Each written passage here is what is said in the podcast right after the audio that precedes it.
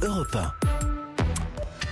L'indicatif d'enquête de science et le titulaire donc de cette rubrique tout de suite avec nous, l'excellent Alain Sirou. Bonjour. Bonjour Bernard, bonjour à tous. Alain, ça c'est une formidable révolution dont nous allons parler ce matin, une révolution qui concerne l'étude des traces du passé, Mmh. en l'occurrence euh, l'archéologie précisément, à travers la découverte annoncée la semaine dernière du plus ancien et monumental site maya au Mexique dans l'état de Tabasco. Tout d'abord, Alain, racontez-nous ce que les scientifiques ont trouvé. Alors, sur l'image qui a été publiée dans la revue Nature et dans un, un grand nombre de quotidiens, hein, on découvre d'abord un paysage vu d'avion.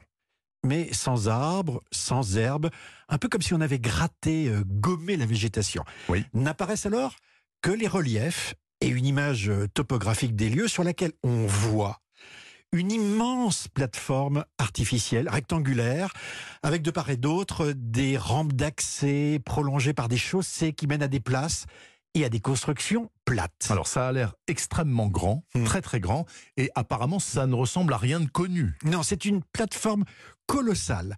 1400 mètres de long, 400 de large pour une hauteur de 10 à 15 mètres.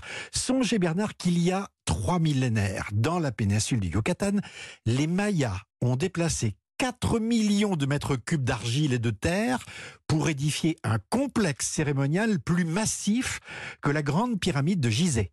Hmm. On estime que 5000 personnes auraient travaillé jour et nuit pendant 6 ans pour le construire et il aurait servi comme lieu de rassemblement pour des rituels liés à la terre comme observer le lever du soleil et fixer le, le calendrier des, des récoltes de ces cultivateurs de maïs.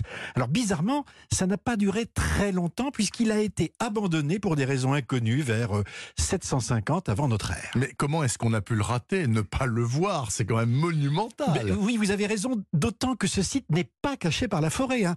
Mais il était inconnu à cause de sa taille et de sa forme. Il était, tenez-vous bien, confondu avec un paysage naturel. D'accord. Et c'est ce qui a Quand permis on de le avait le nez dévoiler. dessus, il était tellement gros qu'on pensait que c'était une colline. Ben oui, et ce qui a permis de le, de le dévoiler, c'est une méthode de télédétection laser appelée LIDAR.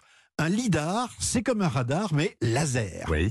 On l'installe sur un hélicoptère, un avion ou un satellite, et là, il envoie des dizaines de milliers d'impulsions lumineuses par seconde, lesquelles sont réfléchies par le sol Mhm. et la végétation, et couplées avec un GPS, elles permettent de mesurer avec une précision absolue les, les reliefs des, des zones étudiées. Et peu importe la végétation, il y a toujours des points lumineux qui passent à travers et parviennent au sol.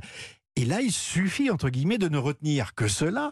Et avec un bon logiciel, on efface virtuellement la forêt pour mettre en, en évidence les buttes, les talus, les creux sous lesquels peuvent être enfouis d'anciennes cités. Bon, donc cet euh, outil nouveau apparaît comme une vraie révolution pour l'archéologie et l'étude du passé.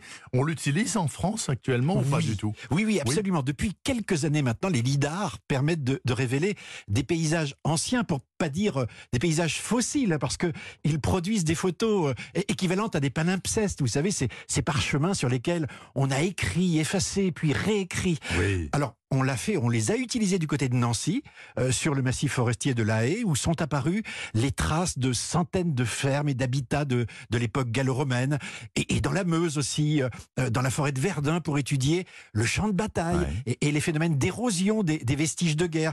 Euh, vous voyez, Bernard, défricher le passé est aujourd'hui une science étonnamment jeune. Comme vous, Alain Sirou, d'ailleurs. Vous rajeunissez à vue d'œil. Vraiment. Merci beaucoup, en tout cas. Merci. Bon week-end à vous, Alain.